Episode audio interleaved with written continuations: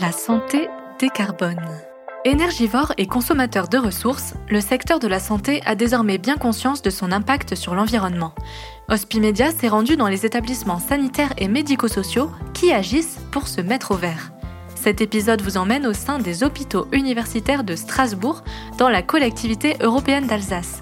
Nous voici au nouvel hôpital civil, le NHC, plus précisément au sein du pôle anesthésie-réanimation. Depuis quelques années, une Green Team de soignants s'y est mise en place.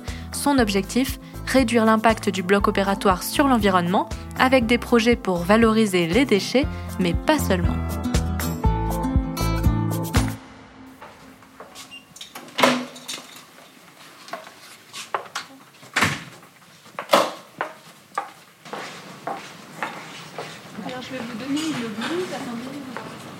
La salle de réveil du bloc opératoire avec l'infirmière anesthésiste Mireille Geist.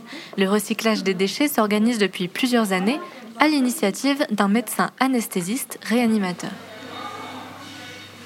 Ici, c'est la salle de réveil du service de chirurgie digestive qui accueille les patients de la chirurgie digestive et de l'endoscopie digestive. C'est sur ce site-là qu'a démarré le projet, puisque finalement ce bâtiment a été créé il y a de là six ans à peu près.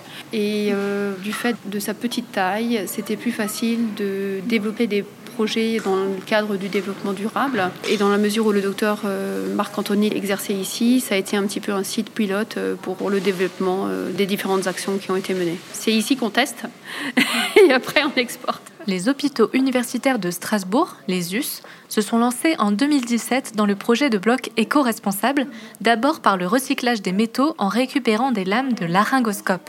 Sur l'année 2019, 276 kg de lames ont été recyclées.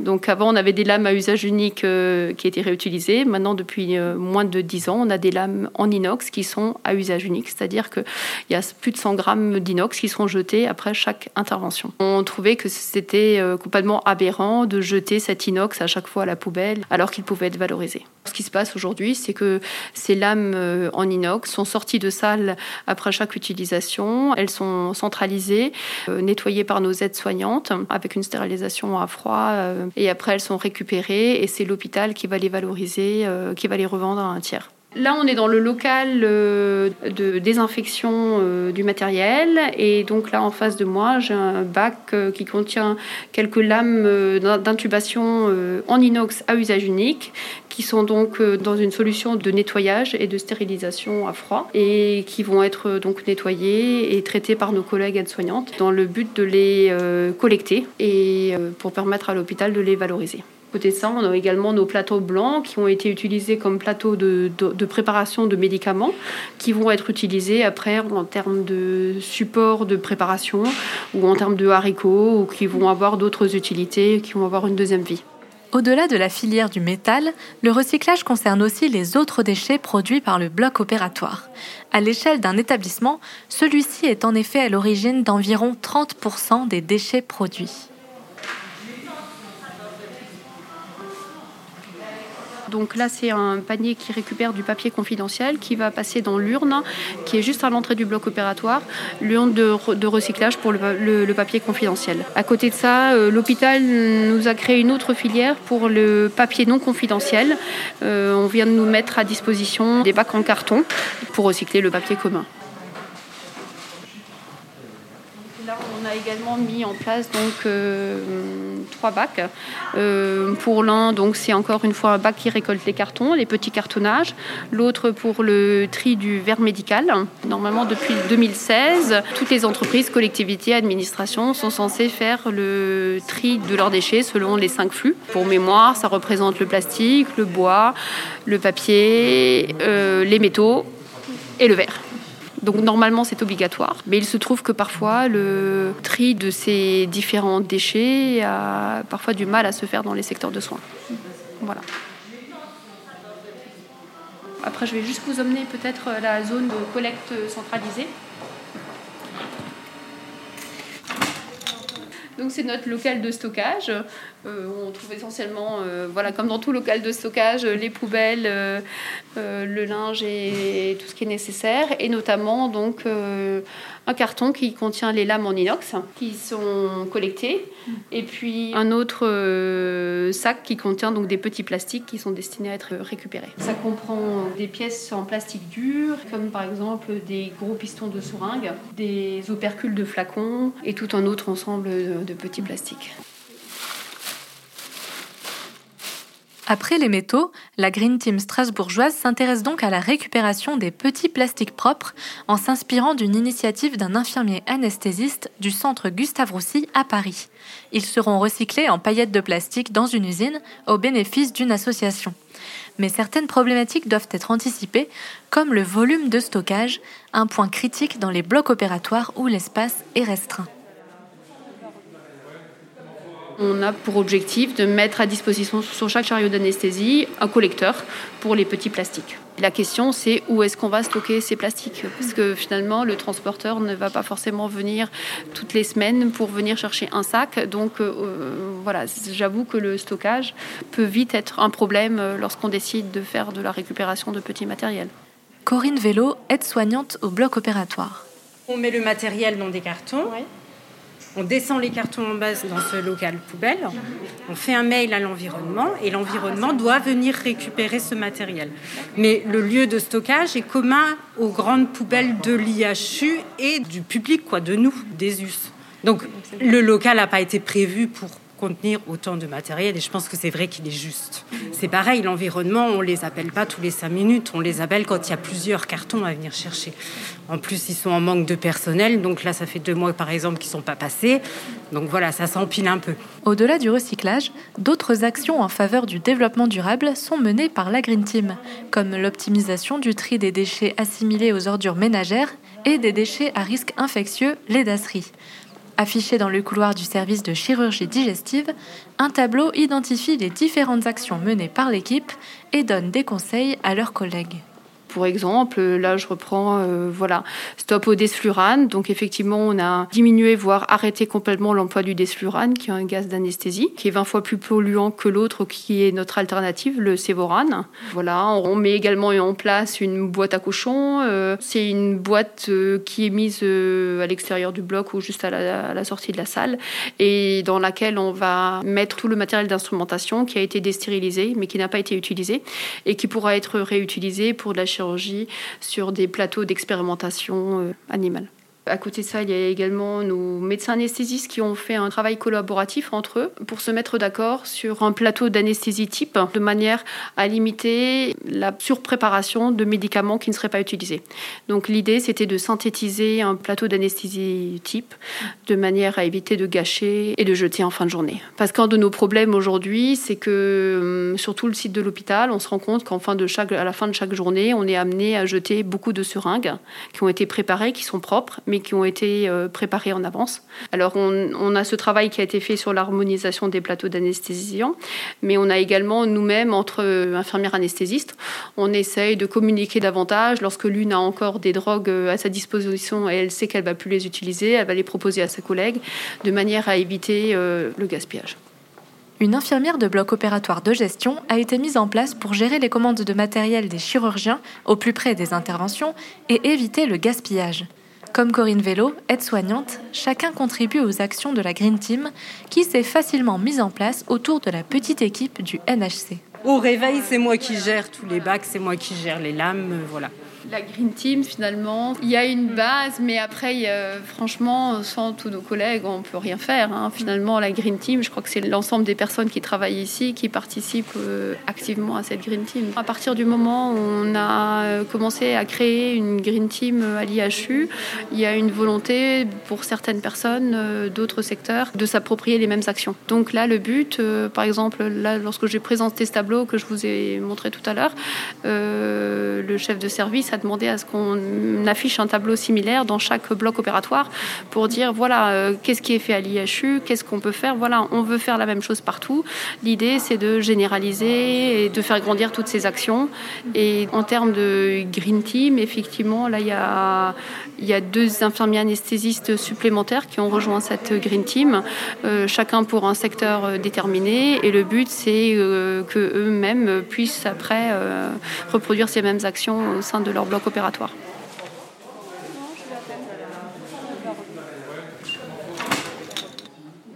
le secteur de la santé représente 8% des émissions de gaz à effet de serre en France, d'après le laboratoire d'idées Shift Project.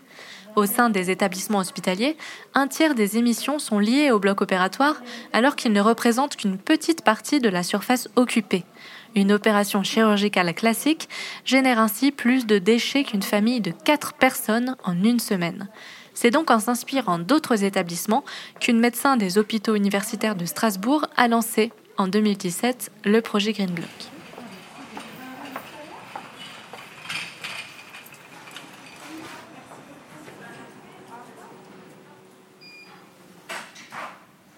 Alors, je suis le docteur euh, Juliette Marc-Anthony, je suis médecin anesthésiste réanimateur.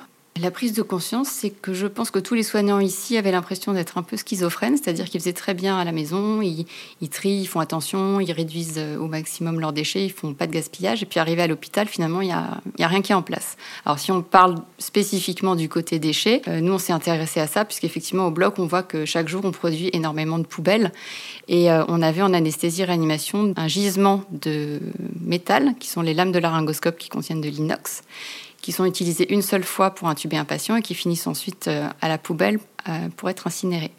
L'idée, c'était de recycler ben, ces métaux et pouvoir les valoriser et euh, voilà, que ce soit un cercle, un cercle positif. Quand on peut le faire, on, a recours à l'usage multiple, mais en fait, malheureusement, l'industrie propose, enfin, incite beaucoup les praticiens à avoir recours à l'usage unique parce que c'est extrêmement pratique on utilise, on jette à la poubelle et on ne se soucie pas de euh, le désinfecter, le stériliser, de le remettre en circuit. Donc c'est facile, mais c'est néfaste. Et donc, on n'a pas toujours le choix dans les dispositifs médicaux qu'on utilise. Il n'y a, a parfois pas d'alternative. L'usage multiple peut ne pas exister. La filière papier-carton, elle existe là depuis cette année pour euh, la recycler euh, dans les secteurs de, soins. La filière plastique n'existe toujours pas. La filière métal n'existait pas, donc c'était déjà le début. Et il existe un décret hein, qui date de 2016 qui fait obligation à tout établissement qui produit plus de 1100 litres de déchets par semaine, c'est-à-dire à peu près une grosse baignoire. Euh, cet établissement est obligé de trier pour valoriser les cinq déchets suivants papier, plastique, verre, métal, bois et métaux. Et donc malgré ce décret, ben, pour l'instant, dans les services de santé, on voyait euh, rien. Donc on a souhaité euh, anticiper un petit peu. Après un temps de latence pour obtenir l'autorisation de la Direction générale des US, la récupération des métaux a commencé en 2019 avec des soignants motivés. Alors, il a fallu faire euh, une pêche à la ligne un petit peu. On a envoyé une bouteille à la mer en demandant à toute la mailing list de tous les soignants du bloc qui étaient motivés, qui voulaient s'impliquer dans le projet. Et ça a été euh, très favorablement euh, accueilli. Il y, a beaucoup, il y a eu beaucoup, beaucoup de bonne volonté. Et donc, on a pu faire ensuite l'équipe sur la base de cette mailing list. Des gens qui spontanément étaient motivés pour donner du temps supplémentaire parce que ça compte pas dans le temps de travail, tout ça. C'est des gens qui sont déjà des soignants et qui font ça encore en plus à titre bénévole parce qu'ils pensent que c'est important. Le choix de l'établissement, le choix de la direction générale, ça a été de valoriser ces métaux selon une filière dite institutionnelle et non pas associative.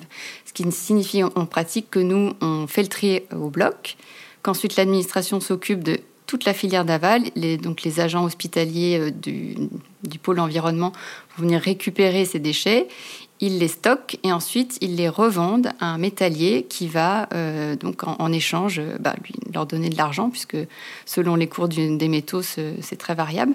Et donc l'argent va être euh, à nouveau récupéré par l'institution et non pas pour un, pour un modèle associatif, qui était à l'origine ce qu'on avait préconisé mais qui n'a pas été retenu par l'administration.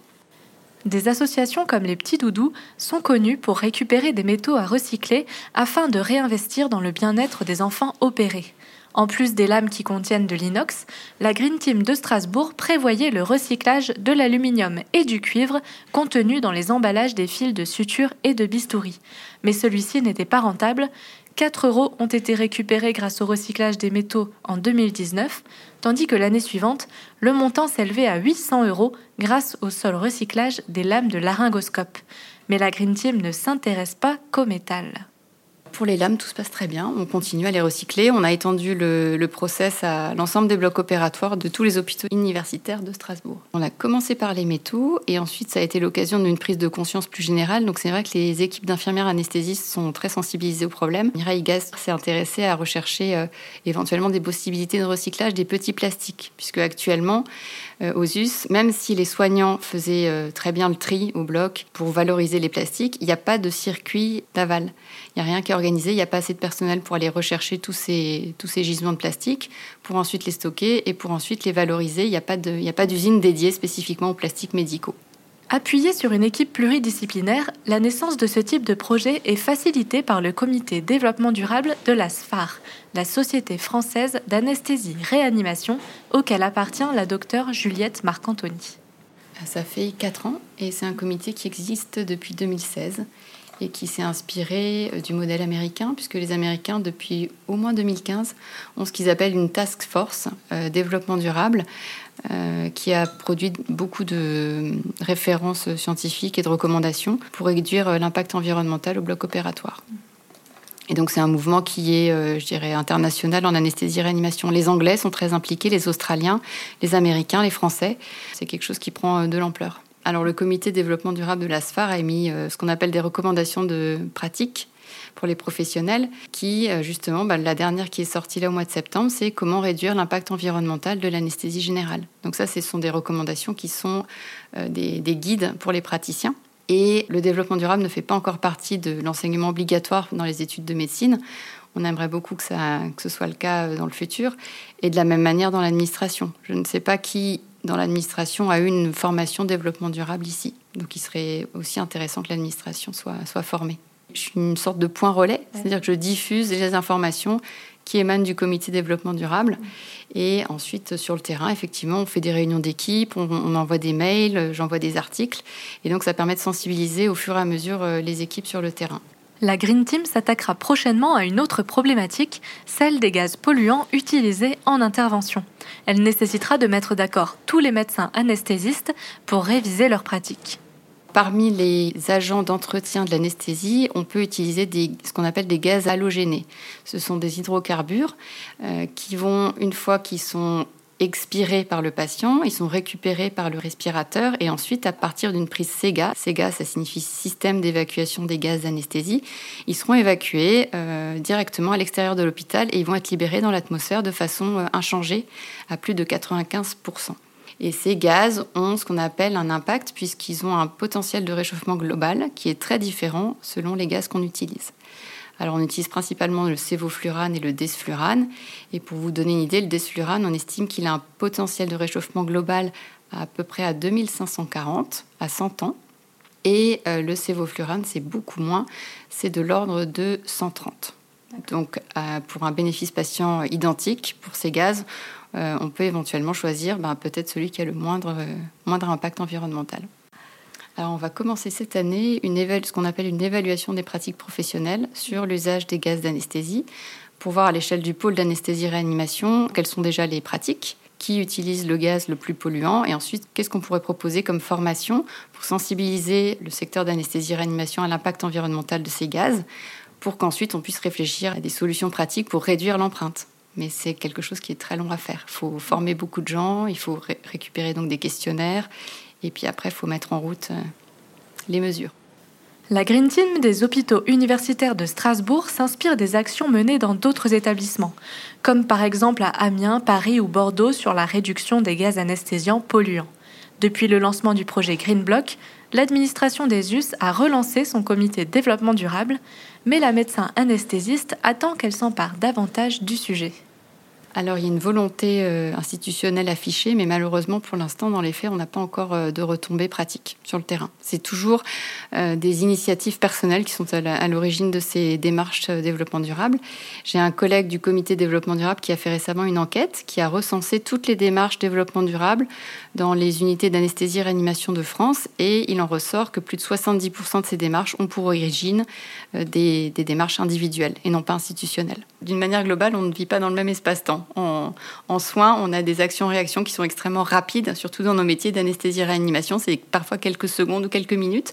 Et on a beaucoup de mal à, comprendre l'autre espace-temps administratif qui a aussi euh, ses limites. Hein. On, comprend que c'est très très gros à gérer un hôpital, mais sur le terrain, on, on est impatient. La réalisation du bilan carbone de l'hôpital s'impose alors que le précédent date de 2016. L'application de la réglementation en matière de développement durable est un point essentiel.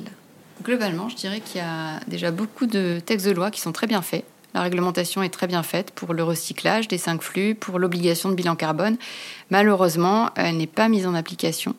Et même si elle l'était, personne ne viendrait vérifier. C'est-à-dire que la DREAL, qui est l'organisme chargé de vérifier que le code de l'environnement est bien respecté, euh, cet organisme ne vient jamais dans les établissements de santé. Donc euh, c'est dommage. les sanctions, malheureusement, des fois, ça fait quand même bouger les choses. Mais s'il n'y a personne pour vérifier, euh, il n'y a pas de sanction non plus. Il y a euh, l'organisme Primum Nocere qui, qui fait un label qui s'appelle le label THSQE, qui a été, je crois, donné d'ailleurs récemment à, Lille, à l'hôpital Jeanne de Flandre. Et qui peut être euh, intéressant parce que ça pourrait être incitatif. Les établissements qui auraient ce label, ben, ce serait à valoriser auprès des patients et des soignants. On fait partie d'un système qui se soucie de l'environnement. Donc ça véhicule une image très positive la démarche du Green Block se diffuse parmi les hôpitaux français, que ce soit à Strasbourg, Toulouse ou plus récemment dans les cliniques du groupe Elsan. Le problème de la consommation énergétique du bloc, plus technique, devrait lui aussi faire l'objet de réflexions, alors que les établissements de santé ont été contraints à adopter des plans de sobriété énergétique pour passer l'hiver. Ce reportage a été réalisé par Perrine Debacker. Au mixage et à la création sonore, Alexandre Debuchy. Le prochain épisode sera disponible jeudi. En attendant, vous pouvez retrouver votre podcast La santé décarbone sur hospimedia.fr ou sur votre plateforme d'écoute préférée.